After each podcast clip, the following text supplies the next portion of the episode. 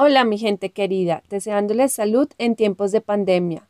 Damos inicio a esta serie de podcast titulado Tejiendo territorios en clave de soberanía alimentaria. El tema de hoy es precisamente el mercado campesino tejiendo territorios y quien nos hablará de este espacio que nos acerca a la reflexión en torno a la alimentación es un personaje muy apreciado por quienes hemos tenido la oportunidad y la dicha de conocerlo. Me refiero a Camilo Moncada, actor clave de Tejiendo Territorios. Bienvenido. Camilo, cuéntanos cómo surge el mercado campesino Tejiendo Territorios, por qué este nombre, qué características tiene para ser mercado campesino y qué es el Comité Salsa el Comité Salsa Bogotá Cundinamarca. Entonces, el comité, ese comité es básicamente una red de organizaciones de diferente tipo, unas que son organizaciones sociales, otras colectivos de jóvenes, otras son mercados mismos, eh, bueno, y, en esa diversidad se juntan en torno a algo que es consolidar acciones que permitan defender esa, esa soberanía y autonomía alimentaria, vista como nuestro derecho a decidir qué comemos, cómo lo comemos, pero también qué producimos, dónde, eh, eh, con qué semillas, para quiénes, eh, de qué manera, bueno, digamos, tener como esa, esa soberanía y esa autonomía eh, también desde el punto de vista de, generar nuestros propios alimentos, de no depender, digamos, eh, necesariamente del dinero para poder comer, que también hayan prácticas, por ejemplo, de intercambio, bueno, y allí podemos hablar de muchísimas otras cosas que se dan en los, en los mercados y en los escenarios de encuentro entre productores y consumidores. Entonces, el Comité Salsa, en su historia, que ya son más de 10 años, en Bogotá, Cundinamarca, pues ha generado una serie de acciones eh, a partir de sus planes de trabajo, que son anuales y que se conforman a partir de, la, de las intenciones de las distintas organizaciones. Bien. vamos a hablar solamente de una de las estrategias como para no alargar la cosa. Una de esas estrategias tiene que ver con la eh, se llama la estrategia de visibilización y comprende varias acciones. Una de ellas son los mercados. Los mercados vistos como el escenario que permite que se lleven a cabo los circuitos cortos de comercialización agroalimentarios. En el marco de lo que son los circuitos agroalimentarios, pues los circuitos cortos se convierten en la manera más eh, óptima de generar eh, las alternativas para que los productores dejen de, de ser afectados por las realidades del mercado. ¿Cuál es una de ellas? Por ejemplo, eh, la mala intermediación o la nociva intermediación en la que muchos de los que eh, tienen eh, el mercado o el control de ciertas, ciertas líneas del mercado, pues compran esa producción de los campesinos a unos precios que eh, no reconocen el trabajo del productor y después los comercializan a altos precios o incluso los comercializan a otros intermediarios y eso lo que hace es encarecer, digamos, los precios finales de esos productos. Entonces, unas relaciones injustas con productores y unas relaciones injustas con consumidores, donde la mayor tajada o la mayor ganancia se queda en esos eh, personajes que hacen esa intermediación. La intermediación, eh, de cierta manera, sí, es muy necesaria, eh, pero hay que analizar muy bien y hay que mirar qué tipo de intermediación es justa y se requiere, digamos, para que estos circuitos se mantengan vivos. Y ahí para poner un ejemplo, pues la intermediación que, por ejemplo, el papel que cumplen algunos familiares en las familias campesinas, eh, algunos de ellos estando en la ciudad, otros encargándose del, tema del transporte, otros encargándose del tema de la comercialización. Entonces, Em, los circuitos cortos de comercialización pretenden llevar de cierta manera, si fuera posible, a los productores a estos escenarios donde se encuentran con consumidores, donde pueden generar un poco más allá de, las relaciones comerciales, otro tipo de relaciones que pretendan eh, fortalecer eh, lo que llamamos la confianza, pero que también les permita eh, crecer con base en el intercambio entre otros, eh, el intercambio de conocimientos y también fortalecer esas relaciones con, la gente, con los citadinos principalmente, que pues si no existe esa relación es muy difícil soportar o sostener eh, el futuro de, de quienes trabajan en el campo. Gracias. En ese orden de ideas, Camilo, entonces, ¿cómo surge específicamente Tejiendo Territorios, que viene siendo parte de, de uno de los mercados que están ubicados en Bogotá del Comité Salsa?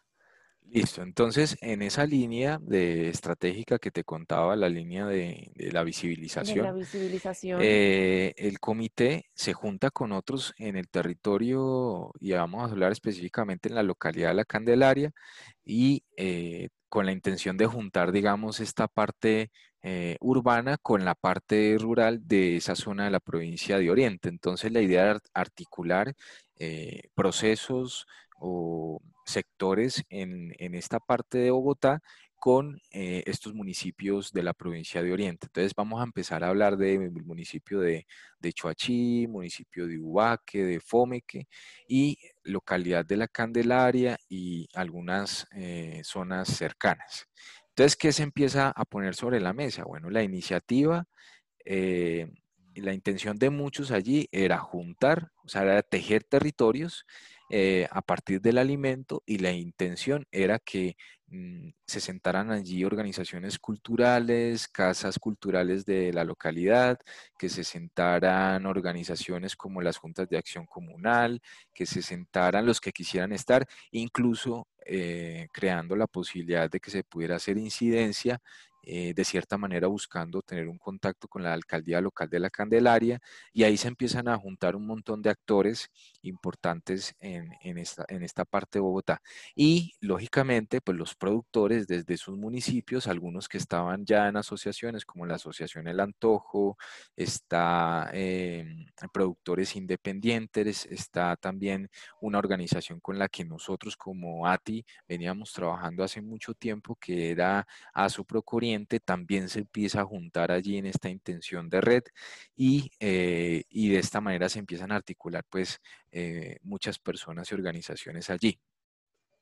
Esa mesa grande eh, se piensa una acción concreta y fue un mercado eh, que una, pero tipo feria que nos permitiera abrir este espacio para que los productores participaran de manera quincenal y que pudiéramos empezar a generar esas actividades que no solamente eran eh, relacionadas con la venta de alimentos, sino que también tuvieran unas puertas abiertas hacia todo el tema cultural y que la gente también de la Candelaria pudiera participar. Entonces podemos hablar de los conciertos, las danzas, eh, las batucadas, de todo el tema artesanías, todo el tema de teatro, eh, el tema de canto de los abuelos y adultos mayores que participaban allí. Bueno, se empezó a generar unas ferias, se empezaron a generar unas ferias muy interesantes donde se estaba hablando del tema alimentario, pero también de lo que es importante para una, para un, una comunidad y es todo el tema que los junta, ¿sí? El saber mismo, las huertas urbanas, bueno, confluye allí un montón de cosas y es lo que llamamos nosotros las ferias campesinas, las ferias eh, del mercado campesino tejiendo territorios. ¿Cuál era característico de estas ferias? Que se hacían en distintos puntos de la localidad. Un día se hacían en la plaza eh, de, del barrio Belén, en la plaza del barrio Egipto, en algunos momentos se articuló con otras organizaciones eh, relevantes, por ejemplo, de, este barrio donde queda la, plaza de Rumichaca, creo que en algún momento hicimos algo allí con otras organizaciones, este, bueno, y en el barrio Santa Fe, en se llama la, Nueva Santa Fe, que es como una especie de... Eh, por el Archivo Nacional conjunto residencial donde habían muchas personas que estaban interesadas en aportar en esta iniciativa. Entonces también se empezó a gestionar allí con toda esta fuerza que se estaba tejiendo en, la localidad, a gestionar el espacio, porque también era una cuestión de lograr espacios y por eso era importante contar con el apoyo de diferentes eh, sectores y organizaciones de ahí de la localidad.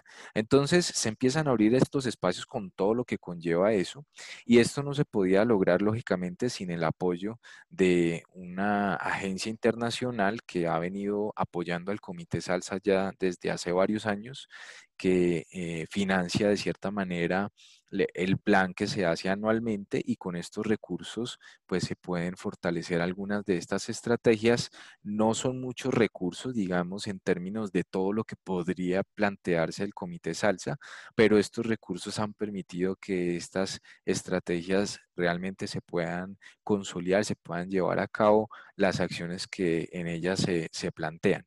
Y lógicamente el aporte solidario de todas las organizaciones que conforman el comité, porque una cosa es tener algunos recursos para adelantar ciertas acciones, pero otra cosa es que como comité todos estamos ahí, todos tenemos que aportar. Entonces, cada organización debe colocar personas, eh, eh, ideas, eh, tiempos para que las, los objetivos en red se puedan llevar a cabo. Entonces, este mercado se empezó a hacer quincenalmente en diferentes puntos de la localidad, en donde participaban tanto, tanto productores de la región, como eh, transformadores, artesanos y personas de la localidad. Entonces, e, así nace, digamos, el mercado campesino tejiendo territorios y de cierta manera eh, se convirtió en una feria itinerante que empezó a tejer eh, los territorios y empezó a generar como una visión diferente de lo que llamamos los circuitos o, lo que llamamos el sistema agroalimentario,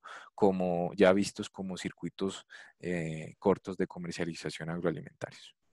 Su merced, ¿de dónde sale el nombre? El nombre de Tejiendo Territorios. ¿Cómo llegaron a ese consenso?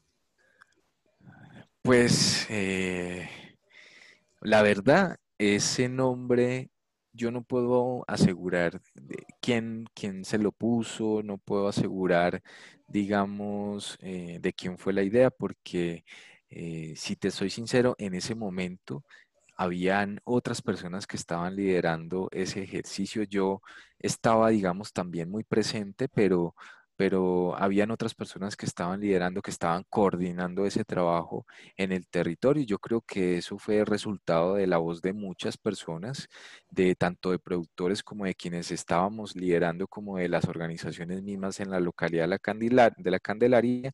Y yo creo que ese nombre se construyó a partir de, la, de, de lo que ya se dejaba ver, porque realmente era un tejido. Nosotros usamos mucho esa palabra, el tejido, el tejido social, el tejido y, tal vez eh, no fue como muy difícil encontrar esa definición del nombre, eh, dar con esa definición del nombre porque ya se veía de por sí que se estaba tejiendo algo y realmente era un tejido territorial importante, entonces yo creo que eh, no, no fue difícil para ellos ponerle ese nombre. Y aproximadamente ¿A qué fechas nos estamos refiriendo más o menos? ¿Qué años llega a empezar a, accionar este movimiento, esta articulación? Te voy a hablar con exactitud. Eh, yo tenía por acá anotada la fecha de la primera feria. Te voy a decir con exactitud, si no estoy mal, ya te confirmo. Ese mercado, esa primera feria eh, fue el, el 20 de agosto del 2015. Camilo, gracias por brindarnos tu valioso tiempo y presentarnos este espacio de comunalidad que nos acerca a la reflexión sobre la alimentación. Agradecerte también a ti porque has sacado tiempo para acompañarnos, para estar apoyando los distintos espacios y, bueno, esperamos eh, seguirte encontrando por allí. Claro que sí, claro que sí, con mucho gusto. Bueno, pues. Bueno, muchas gracias, que estés muy bien. Salud. Bueno, Meli. Y más en estos tiempos de pandemia, mucha salud, toda la fortaleza. Igual para ti, un abrazo. Gracias, igualmente.